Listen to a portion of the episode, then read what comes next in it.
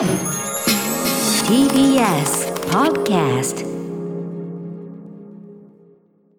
8月31日水曜日時刻は午後8時を過ぎました TBS ラジオ第6スタジオからおお送りしているアフターシックスジャンクション略してアトロクパーソナリティは私ラップグループライムスターの歌丸ですそしてはい、水曜パートナー TBS アナウンサーの日々真央子です。さあ、ここからは聞けば世界の見え方がちょっと変わるといいなな特集コーナービヨンドザカルチャーです。今夜は TBS ラジオジェーンスー生活は踊る金曜ボイスログで選曲を手掛ける音楽ジャーナリストの高橋義明さんがお送りする月1レギュラー企画。今の洋楽シーンがすぐわかるミュージックコメンタリー8月号をお送りしていきます。最新のチャートや注目の新譜ご紹介いただきましょう。はい、前回7月26日火曜日リゾのニューアルバムスペシャルをご紹介いただいた時私はねあの1日お休みをいただいておりましたので、このコーナーとしては久しぶりでございます、ということで高橋義明さんです。よし君こんばんはどうもこんばんは。はい。よろしくお願いします。まあその間もねいろいろお世話になりましたんでね、ええあれですけども、ええはい、えー改めまして前回は本当にお世話になりました。ありがとうございます。ありがとうございます。はい、えー、大学教学洋楽リクエストあれがねあれが日比さんのこの夏の2022年夏の唯一の夏の思い出だそうですよ。オンリーワン。なんていうのオンリーワン。かわいそすぎない？あの日のアトロクのインスタグラム見たら、はい大学、教学、洋楽って一つのワードでハッシュタグつけんじゃなくて、大学、教学、洋楽って一個ずつでハッシュタグついてて、これ、いい、これでいいのか。確かに。なんかね間違ったものを誘導しちゃうよ驚ね愕でクリックした人なん確かに。ダメだよね。やっぱその3つが揃った時にそうなのよ。そうですよね。コンボ技ですから単品で売ってないから、ハッピーで売ってない。セット割りなんで。単品でやってないから、ねあんまり酒関係ないんじゃないかなと思ってこの日比さんのノリね。そうですね、さっきからめっちゃ楽しそうです。ね。いやもうちょっとまたまた上がってますよ心拍数。もう本当にこれ唯一がね8月10日水曜日の放送が本当夏感じられた。まうん。はい。嬉しいね。でもねやってよかったねそれはね。ちょっとまた文化祭シーズンに。ですね。やっちゃいますよ、ええ。金木犀の香りとともに。やっちゃうか文化祭。絶対飲んでるよ。今日は飲んでない。今日は。面白いんだからな。本当な。やりたいな。本当に面白いな。はいということで、えーはい。久々の月間私はね久々の月間ミュージックコメンタリーでございますが本日はどのようなお話でしょうか？えー今回はですね、えーまあ、歌手としてグラミー賞歴代最多受賞を誇る R&B シンガーですね、あのうんビヨンセの現在大ヒット中の新曲です、えー今月の全米シングルチャートで2週連続1位を記録した「ブレイク・マイ・ソウル。うん」この曲を切り口にして、はい。まあ、ブラックミュージックにおけるハウスミュージック再燃の動きみたいのを紹介できたらなと思うんですけれども、はい。はい、うん。でハウスミュージックのちょっとベーシックなところはまた後ほどうん。話すとしてですね、はい。まずは早速その今回の特集のきっかけになったビヨンセのブレイクマイソウルを聞いてもらいたいと思うんですけど、はい。この曲って、あの、90年代初頭にヒットしたハウスミュージックの名曲をサンプリングしてることでもうん。注目を集めてるんですね。うん。えっと、はい。こちらの曲です。あちょっと聞きましょう。懐かしいな。懐かしいですよね。懐はいこれはうん1990年に全米チャートで5位にランクインしたロビン・エースの Show Me Love うんっていう曲ですね。あの、今ね、歌丸さん懐かしいなって言ったけど、はい90年代前半ってこういうハウスミュージックのヒット曲がチャートをバンバン賑わしてたんですよね。そうですねはいうんブラックボックスとか、クリスタル・ウォーターズとか、シーシー・ペニストンとか、うん。結構アラフィフの方は懐かしく感じる方多いんじゃないやっぱりそのと思うんですけど。80年代半ば後半以降からの、まあ、ヒップホップも含めたクラブミュージック的なものの台頭みたいのがあって、はい。それが90年代の頭で完全にポップチャートに定着したっていうかなんかそういう順番かなという気がしますけどね。はい。うん。じゃあちょっとこの曲を踏まえて聞いてもらいましょうかね。えーいやいやはい7月29日にリリースされたビヨンセのニューアルバム、ルネッサンスからの第一弾シングルです。えービヨンセでブレイクマイソウルです。はい、えービヨンセ、ブレイクマイソウルを聞いていただいております。まあもうはい90年代ってね感じですよ。うん懐かしいですね。いやー結構びっくりしました最初聞いた時はこうきたかっていうね。で、すでにですね、ブレイクマイソウル4種類のリミックスが作られていて、はい、中にはですね、マドンナをゲストに迎えつつ、ボーグね。ハ。ウスミュージックをメインストリームに押し上げたうん。彼女の1990年の全米1位のヒット曲の防具をサンプリングしているバージョンもあったりして、ねえ。今あの、ねあのドラマのポーズでねあの防具、はい。ブレイクのあのタイミングなんてのもねあのクローズアップされてたりしましたかあら、のまさにビヨンセの今回の新作はああいうボールカルチャーも、うん。あの対象になってるので、はい。あの両方重ね合わせてぜひ楽しんでいただけたらなと思うんですけどね。はい。はいということで、うん。じゃあ今回はこのなんていうんですかねハウスリバイバルというのかな、はい。この部分をちょっと解説していただく感じですか？そうですね。まあ、ブラックミュージック的観点からって感じですかね。はい、よろしくお願いいたします。お願いします。After Six Junction. 時刻は8時8分です。TBS ラジオキーステーションに生放送でお送りしています。アフターシックスジャンクションさあ今夜は今の洋楽シーンがすぐわかるミュージックコメンタリー8月号をお送りしています今日紹介した曲は放送後にまとめて番組公式ツイッターにアップいたしますので気になった曲があればぜひそちらも参考にしてみてください。はい、えー、ということで本日はビヨンセのね、ニューアルバム「ビルネッサンス」を JS に、まあ、今のハウスリバイバルというのはそんな話で後半は、まあ、新譜またね吉君のおすすめ新譜これはこれで我々ね非常に重要な情報源でございます。ざいます。はい。ということでよし君早速まずは前半、えーまあ、ビヨンセの新譜を中心というかなきっかけとしたハウスリバイバル話をお願いいたします。まずは、ハウスミュージックの説明を超駆け足でしておこうかなと思うんですけど、はいはい。えーハウス、1970年代後半に、まあ、シカゴやニューヨークのアンダーグラウンドなクラブで生まれた、まあ、ディスコミュージックをルーツにしたダンスミュージックって感じですかね。うんで、ハウスっていう名前は、えー1909 1977年にシカゴにオープンした、えーナイトクラブですね。ハウス発祥の場として語り継がれているウェアハウスうん。が語源とされてます。ううん。んで、音楽的な特徴としては、いわゆる四つ打ちですね。あはい。今 BGM であの、さっき聞いてもらったビヨンセのブレイクマイソウルのテリー・ハンターっていう DJ のリミックスバージョンうん。が流れてますけど、はい。一つの小説にこうバスドラムが4回こう等間隔で打たれる感じですね。ドン。低いドラムの音がドン、ドン、ドン、ドン。シン。プルドンそう。基本的には、基本的にはこの四つ打ちのリズムが延々と繰り返されていく。踊りやすい踊りやすい。まさにそうなんです。この単調で規則的なこの四つ打ちの反復によって高揚感を生み出していく。うん自然と体がこう動く感そうですねじがしますねこれ、これで踊れない人ってね、ぐらいの、本当に一番ね、そうですね。うん。一番踊りやすい、そうですね、ダンスミュージックの一つかもしれないですね。うん、DJ が曲をかけるときもほぼ一定のテンポで曲と曲をつないでいくから、はい。もう本当に単純で乗りやすいし、うん、まあ、踊ることの機能性を追求した音楽って言っていいと思うんですけど、はい。で、ここが重要なんですけど、ハウスミュージックって、アフリカアメリカンの、えークイアコミュニティから生まれた音楽なんですよ。うーんで、ハウス発祥の地とされる、まあ、さっきも言ったウェアハウスのレジデント DJ で、ハウスのゴッドファーザーって呼ばれてるフランキー・ナックルズは、まあ、ゲイのアフリカアメリカンだったんですね。うん。で、ウェアハウスに集ってた主な客層も、アフリカ系もしくはラテン系のゲイ男性だったんですね。うん。で、彼らが人種やこうセクシュアリティの抑圧から逃れるための解放の音楽として、うん、ハウスはこうアンダーグラウンドなクラブシーンで人気を得ていくことになるんですけれども。ある意味そのなんかよねマイノリティ中のマイノリティでもあるもんね、そういう意味ではそうねですね。本当にそうでですね。うんうん。うん。ただですね、1980年代後半から、まあ、1990年代前半ぐらいになると、ハウスミュージックがこうイギリスとか、まあ、うんうん。ドイツとかでまあ独自の発展を遂げて、はいはい。やがてハウスの中心地がアメリカからヨーロッパへと移行していくことになるんですね。うんうんで、それによって当然、あの、音楽的な収穫もたくさんああったとは思うんですけれどうんも、うんうんその結果、こう、細分化が進んでいって、それが影響して、こう、ハウスのルーツが忘れ去られてしまったところがあるんですよね。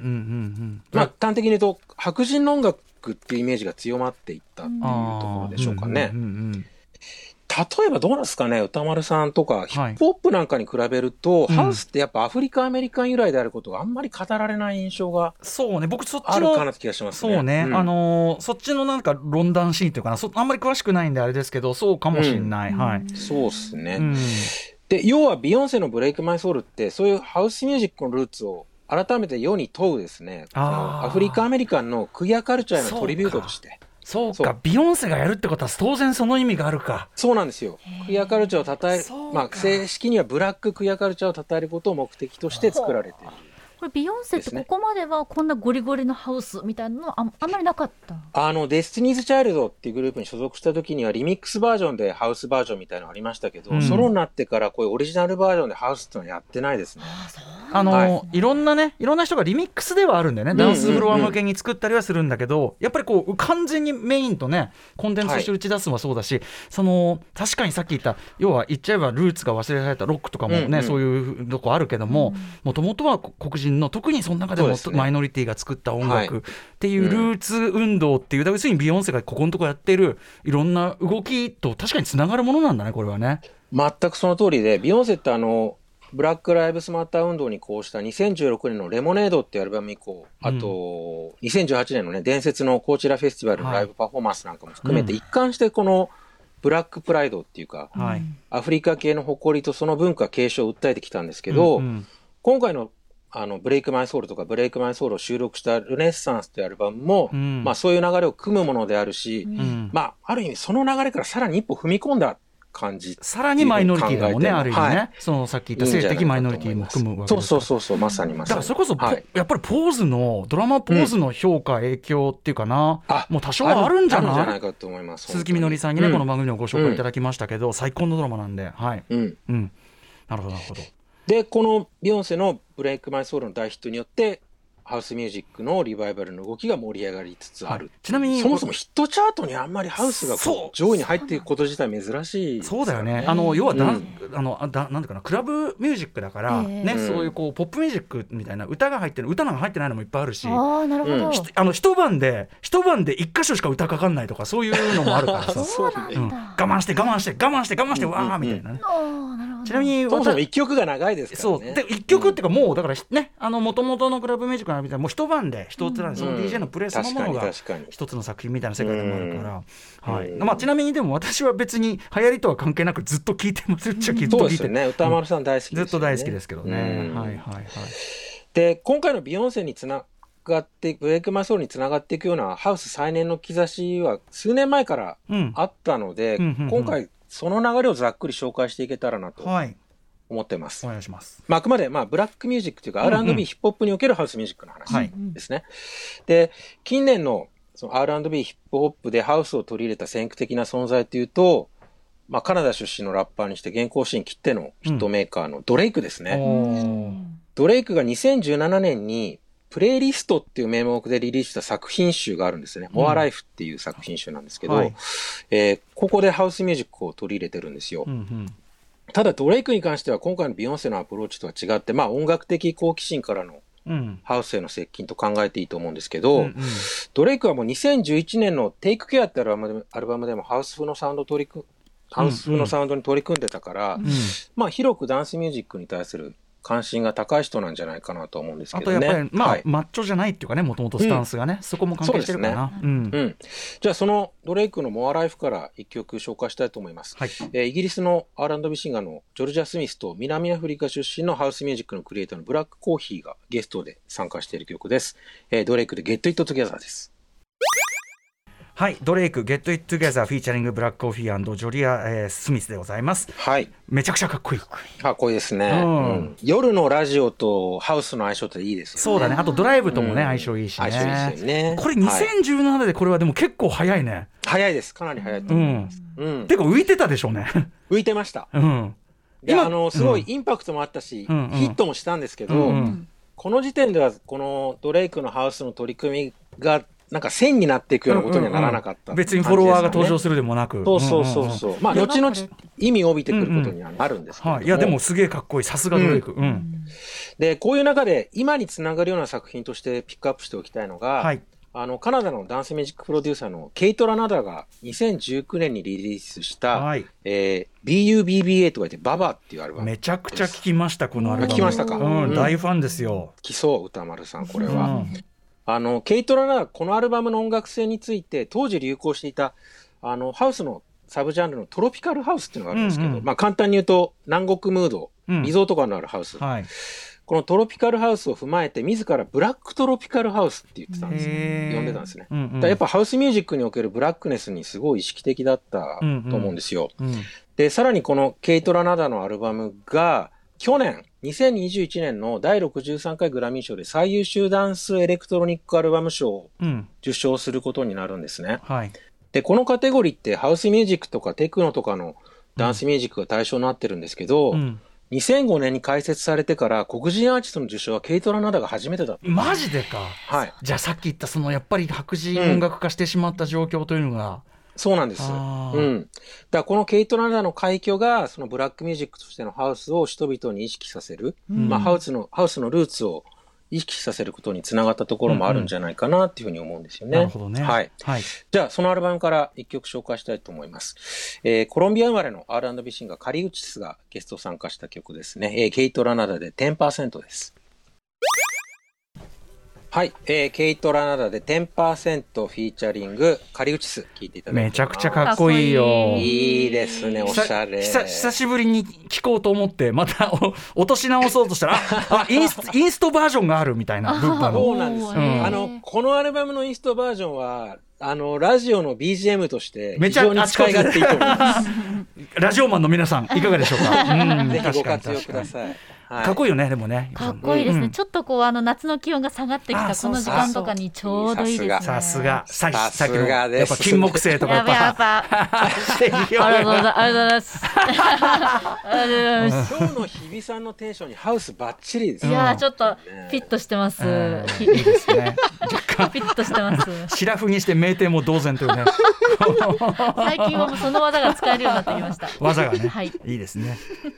何でしたっでけはいあの、その、去年のグラミー賞に続いてですね、うん。今年、2020に2022年の第64回グラミー賞では、あの、ケイト・ラナダについて2年連続で、うん。黒人のハウスミュージックのクリエイターが、最優秀ダンスエレクトロニックアルバム賞を受賞してるんですよ。うんうん。これがさっき紹介したドレイクの Get It Together でフィーチャーされていた南アフリカのブラックコーヒーのああブラックコーヒー。あー結構じゃあキーマンだ、そうなんです。 Subconsciously ってアルバムなんですけど、うん、ブラックコーヒーってもう南アフリカではもうヒーロー的存在なんですね。うん。もう20年のキャリアを誇るベテラン DJ でありプロデューサーなんですけど、はい。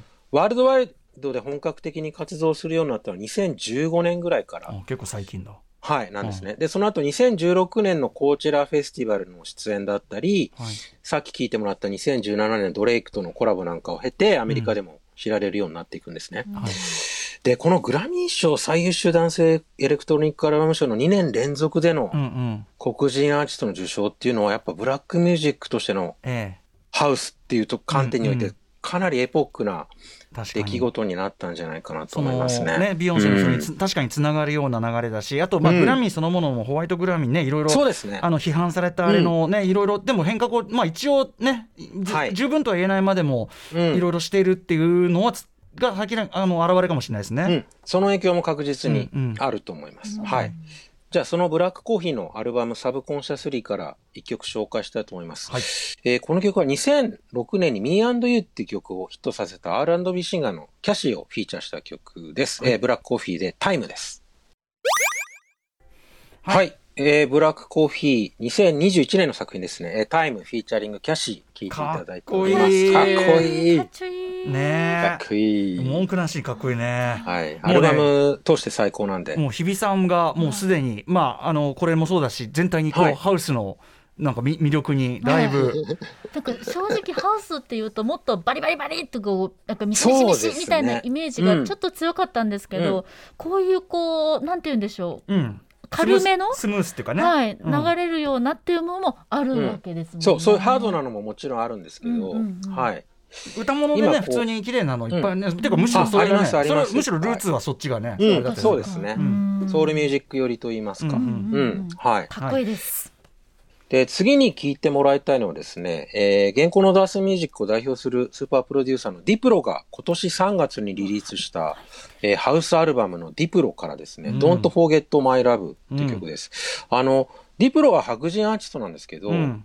この Don't Forget My Love では R&B シンガーのミゲルがゲスト参加してるんですね。はい。で、これはさっき紹介したケイト・ラナダがこう宣伝をつけたところもあるんですけど、うんハウスの曲に R&B シンガーがフィーチャーされる機会、うんうん R&B シンガーがハウスを歌う機会が増えてきてるんですよだからさ。っき言っただから今まさに言ったまあ歌物ハウスっていうかもともとのねねディープハウスとかもありますけど、そのル,、ーツのあり方に近いっていうのかな。そうですね。でもこれ90年代から振り返っても今まであんまり見られなかった傾向なんじゃないかなって感じがはいはい。しますね。うん。で、こういう動きがまたブラックミュージックにおけるこうハウス再燃の印象を強めてるかなといううん。ところがありますかね。ケイト・ラナダも最近の曲では、あの、今年グラミー賞を受賞したハーとか、アンダーソン・パークみたいな R&B いシンガーをゲストに迎えてるんですけど、うんうんで、すごい興味深いのはですね、うん。あの、1991年にあの、ジプシーマンを大ヒットさせたハウスシンガーのクリスタル・ウォーターズが、今回ビヨンセがこう、ハウスを歌ったことをものすごく喜んでるんですよ。いわく、ハウスのシンガーは過小評価されてると。うんうんうん。えーそんな私たちにビヨンセは光を当ててくれたっていうふうに言ってるんですね。そうかブあのなんていうの？ブラックミュージックだからブラックミュージック内でもマイノリティ扱いっていうか。そうですね。そうか俺だからなんかすごいソウルフルでうまいシンガーいっぱいいるじゃんと思ったんだけど,、そうなんですけど。別枠扱いになってたってことなんだな、あとやっぱさっき歌丸さんも言ったけど、基本クラブで聴かれるもので、うんうんうんポップチャートで評価されることが少ないんです確かによね。一種さダンスミュージックって一種匿名的なとこもあるからそうなんです。本当にそう。うんあの構造的にその演者の匿名性が高くなりがちなところがあるんですよね。確かにそう。で、そういう状況の中で、こう、R&B シンガーがハウスを歌うことは、こう、リスナーの関心が、こう、歌い手に向かうきっかけになるのかもしれないなと。匿名性が高いっていうのはなかなかその作った人も知らないままにみんなクラブとかで聴いてるっていうそうですね。ダンスミュージックとして楽しまれてるといそうところうんですかね。これが誰うん誰の何でとか関係なく踊ってる人もいっぱいいるっていう、うん今回みたいに CD でとか配信でこれってこう聞かれるというよりか本当にフロアで知っていくっていうことなんですね。そういうことですね。じゃあちょっとそんな R&B シンガーが歌うハウスのサンプルとして、うんえー聞いてもらいたいと思います。えーディプロの最新アルバムから、えーミゲルをフィーチャーした曲です。えーディプロで Don't Forget My Love です。はい。えー今年リリース、今年3月にリリースされたディプロで Don't Forget My Love featuring ミゲル聞いていただいております。ねミゲルの歌声が爽やかで。本当に、うん。あこれもハウスなんだって思わず言ってしまいました。そう。まあこれも四つ打ちのリズムで、まあ気持ちいいですよ、ね。気持ちいい爽やか。しかもなんかいろんななんかハウスミュージック的なものの歴史が意外と細かいところにいっぱい入ってるなと思って、うんうんうんうんうん。なんかディテール的に、うんうんそうですね。ちょっとこの曲はオールドスクールっぽいというか。オールドスクール感もあれば、うん。まあでもいわゆる EDM のああいううんうん。あれが入ったりとか、とかなんかね。うんいやいい確かに素晴らしい、ちょっとトロピカル感のある音も入ってるし、そうですね。さすがディプロ。で、こういう流れを受けて、冒頭で紹介したビヨンセのブレイクマイソウルが6月20日、今年の6月20日にリリースされることになるわけなんですけど、はい。その3日前、うん。6月17日にはですね、うん。あの、まあ、さっきも紹介しましたけど、まあ、近年のアメリカのブラックミュージックシーンにいち早くハウスを、ハウスに取り組んだドレイクがですね、はいより本格的なハウスアルバム、ホネストリー・ネバーマインドをリリースしてるんですね。で、このアルバムも余裕の全米チャート初登場うん。1位を獲得してるんですけど、うん。やっぱビヨンセとドレイクっていう、まあ、トップ中のトップアーティストが同じタイミングでハウスを取り上げて共に支持されたことで、はい。まあ、ハウスがリバイバルするかもしれないっていうムードが一気に高まってきた。まあ、ドレイク的にはねすかね。おいおいと、うん。おいおいおい、ね待て待て待て、おい、ちょい待てよ、お前ら全員フォロワーだ。って、俺はもう何年前にやってんだ。で、このドレイクの新作のエグゼクティブプロデューサーが、さっきからたびたび触れてる南アフリカのブラックコーヒーが、うわーやっぱブラブラックコーヒーキーマンだね、キーパーソンですね。はいじゃあ、このドレイクの最新アルバムから、えー全米シングルチャートで14位にランクインしたヒット曲聴いてもらいたいと思います。ドレイクでマッシブです。はい。えードレイクのニューアルバム、えーホネストリー・ネバーマインドからマッシブ。聴いていえーこれすごいね、なんかあのハウストラックに乗せて、うんあのフローはドレイクが自分のフロー、ね自分のフローを譲らずに、なんかやっていく感じがいでも意外と変わってるなこれ。汎用性が高いですね、ドうレイクのフロん、いーは。やなんか、うん。とかこれどういう順番で撮ってるのかなと思っちゃった。なんかああ、なるほどね。うん。なんか別のなんかあれに乗せて撮ったのをうん。入れ替えてたのかなのかなとかうん。いろいろ思っちゃうぐらい。意まあ、外と、でも、典型的なピアノハウスの展開、いやまあ音はそうだね。音はそう、ね。あとそのドレイイクの持つちょっとさやっぱ寂しい雰囲気みたいのがうん。合うんだよな、哀愁があ、いいですよね。メランコリーがね。この辺メランコリーが。うん。うん。はいはいはい。で、このドレイクとビヨンセに続いたのがですね、あの、先日サマーソニックで来日したばかりのラッパーのメーガン・ジ・スタリオンうんですね。彼女8月12日にニューアルバムトラウマ人をリリースしたんですけど、このアルバムのに収録されているハーという曲でハウスに挑んでるんですね。はいで、1980年代後半にヒップホップとハウスを融合させたヒップハウス が流行しましたけれどうんも、驚きですね今そのワードが出てくるとは、うんうんうん。この曲はそんな懐かしさが。ヒップハウスね、流行りましたけどね、流行りましたけどね。うん。はい。発想。じゃあ聞いてもらいましょうかね。はい。えーメーガン・ジ・スタリオンで、ハーです。はい、えー、メーガン・ジー・スタリオン、今月リリースされたばかりのニューアルバムから、 Her、聞いていただいております。なるほどねなんかラップの仕方も心なしかちょっとオールドスクールな感じもしますもんねヒップハウス感ありますよね。思わず思わずツインハイプのアルバムをなぜか ダウンロードし始めてしまいました久しぶりにツインハイプというねあのヒップハウス的なのを得意としたね。はい双子がねいましてねいましたね。はい懐かしいですね。僕は結構好きなんですけど、はい、で、ドレイク、ビヨンセ、で、今のメーガン・ジー・スタリオンと、まあ、ビッグネームが立て続けにうん。ハウスサウンドを取り入れたことで、まあ、今後の動きがね、ちょっと楽しみなところなんですけど、うん。あのー2016年のブロンドからしばらくアルバム出してないフランク・オーシャン、アラアランド・ビションのフランク・オーシャンが2019年のインタビューで、はい。今ハウスやテクノに興味があるっていうふうに話してたまあ、フランク・オーシャンだってねそのスタンスからしても確かにもうドンピシャな感じするけど。そうなんですよね。まあちょっとそれから時間経ってますけど、うん、彼来年4月のコーチェラフェスティバルでヘッドライナー務めることも決まってるんです。ね。すごいなそのそのスケジューリング、そう。で、それまでにアルバムは作ることになるはずなのでもしかしたら彼がこの動きに追随するのかもしれないですけど、でもフランク・オーシャンはそんな、あれかな。そうだね。そんな、うん、想像通りのア分かりきってただかこないからなだかっていうらそのことはあり言った時点ねその時点ではちょうどうんあれだったかもしれないけど、うん、うんフォローはしないかな、そうですね。でもたスタンス的にはもうこれ以上ないほどバッチリだよね、そうですね。うん。あとはこういう動きが、こういう R&B とかヒップホップの動きが、K-POP とかに波及していく可能性は大いにあるかなっていう気がしますかね。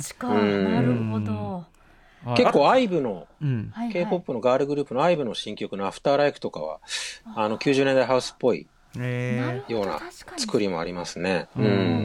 あとね、はいそういうオールドスクールダンスミュージック的なものこういうだからオーセンティックな感じのハウスじゃなくても、まあアシッドな感じとか、そうですね。いろんな方にねまた行く可能性ありますもんね、うん。あとずっと続いてるそのディスコミュージックのリバイバルとも相性いいと思うんです。よ。まあ基本的にはそうだよね、うん。まあディスコの延長だもんねそうそうそれはうん。ね、いやーでもそのビヨンセが背負ってるって、うん。そうそのかっこよさを痛感しました。そう、うん僕やっぱビヨンセがやったことの意味っていうのをあんまりちゃんと真面目に考えてなかったんで、うんうん。そのはい。よし君の今日の解説でそこ分かったのはすごい、ああそりゃそうだよねっていう。か、やっぱ彼女偉いなっていう。すごいですね。だからそこの背負うとこも、やっぱ彼女がただの売れてる人じゃないっていうか、もうカルチャーなんていうかな本当にアイコンっていうか時代のうん。たるゆえんですね。責任感が違うねなんかね、もう2016年、そのレモネードをリリースして以降はずっとそうですね、ビヨンセはもう。背負い、うん。背負い背負背負いすぎている、しかもこの、このルネッサンスってアルバムは3部作になるあら。予定なんですよ。うんだからこの後、どんなカルチャーにスポットを当てていくのかが、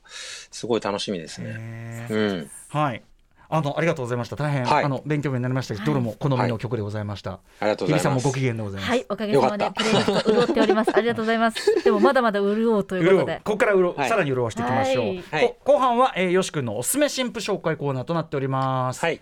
ではでは。じゃあ早速うん。始めます。はい。えー、1曲目は、えールイス・コールの I'm Tight という曲です。えー10月14日リリース予定の、えーサードアルバム Quality Over Opinion からのリード曲ですね。うんえールイス・コールはロサンゼルスを拠点に置くドラマーであり、プロデューサーで、えー今年の5月にはサンダーキャットの来日公演に同行してたのもはい記憶に新しいところだと思います。サンダーキャット来日羨ましかったな、はいそんなので、もともとね、プリンスの影響が強いアーティストなんですけど、うんこの曲ざっくり言うと、プリンス流ファンクの、まあ、ジャズフュージョンアレンジみたいな感じですかね。まあ、7分の長い曲なんですけど、まあ、うんちょっと1分半ぐらい聴いてください。ルイス・コールで I'm Tight です。はい、ルイス・コールで「I'm ええ Tight」まだまだこれはずーっと続いて展開していくんだよ、7ね、分ぐらい続いていきます。はい。でも基本このビート感とこのベースまあ、ちょっと展開もありつつ、はい。うんはい。まあなんかこうおなんだろうねこのクールなうん。うん感じがやっぱプリンス感とミネアポいうか、リスって感じですミネアポリかね。スっていう感じなのかな、うんはい。はい変わった曲だね、本当。うん。